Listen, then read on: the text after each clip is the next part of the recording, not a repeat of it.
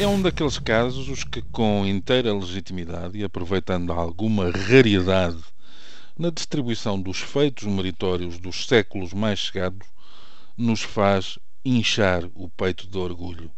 Viaja-se pelas enciclopédias e constata-se que a última aplicação da pena de morte em território português ocorreu em 1847, antecipando-se por largos anos à legislação que começou por extinguir a pena capital para crimes políticos e depois alargou a medida aos crimes civis, isto antes de chegar ao pleno. A última mulher que morreu executada por ordem judicial em Portugal despediu-se da vida em 1772. Depois disso, foi preciso esperar por 1917 e por um caso de traição no exército português durante a Primeira Guerra Mundial para que a mais drástica das penas máximas voltasse a ser aplicada. Em 1976, a Constituição Democrática passou a uma forma ainda mais explícita a erradicação da pena de morte, algo que nos anos que os anos do Estado Novo e sobretudo da Guerra Colonial acabaram por registar de vez em quando, ainda que não houvesse sentença judicial, mas apenas a ação da polícia política. Diante deste longo processo de demonstração de um Estado civilizacional evoluído, misturamos o aplauso franco com um sorriso meio desdenhoso ao tomarmos conhecimento que, desde ontem, o Maryland passou a ser o 18º dos Estados norte-americanos a transferir para a figura da prisão perpétua a pena máxima.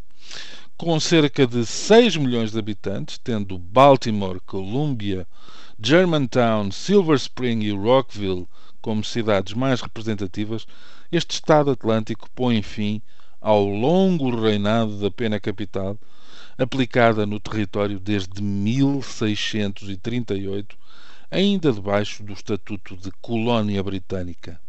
Ora, na base da alteração está o governador democrata, Martin O'Malley, que desta vez conseguiu levar por diante um projeto que há quatro anos tinha fracassado. Mas se a mudança legal merece o devido realce por parte de todos os humanistas, ela não consegue esbater uma nuvem negra. É que, segundo uma sondagem do jornal Washington Post, cerca de 60% dos cidadãos do Maryland acabou por concordar com a pena de morte, ficando os seus opositores na casa dos 38%.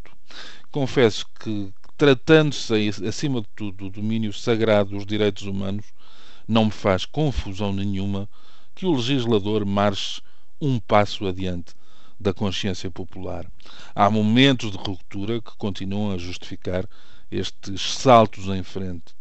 E com inteira franqueza, continua a fazer-me muita confusão possa haver quem defenda que o Estado representado pelo Poder Judicial, possa descer ao nível dos criminosos, mesmo dos mais violentos e abjetos.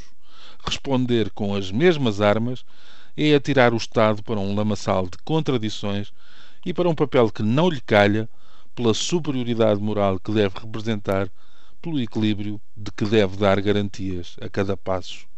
Claro está que não deixamos de recordar-nos de todos os outros pecados do Estado, tantas vezes mau pagador, mau investidor, mau gestor, mau trabalhador e mau chefe. Mas sempre me ensinaram que um erro, ou mais, não se corrige errando de novo. E felizmente também me ensinaram que com a vida humana não se brinca. Também por isso passei hoje a gostar um pouco mais do Maryland. À letra quer dizer terra de Maria. E neste caso, a Maria não foi com as outras. Bom dia, bom fim de semana.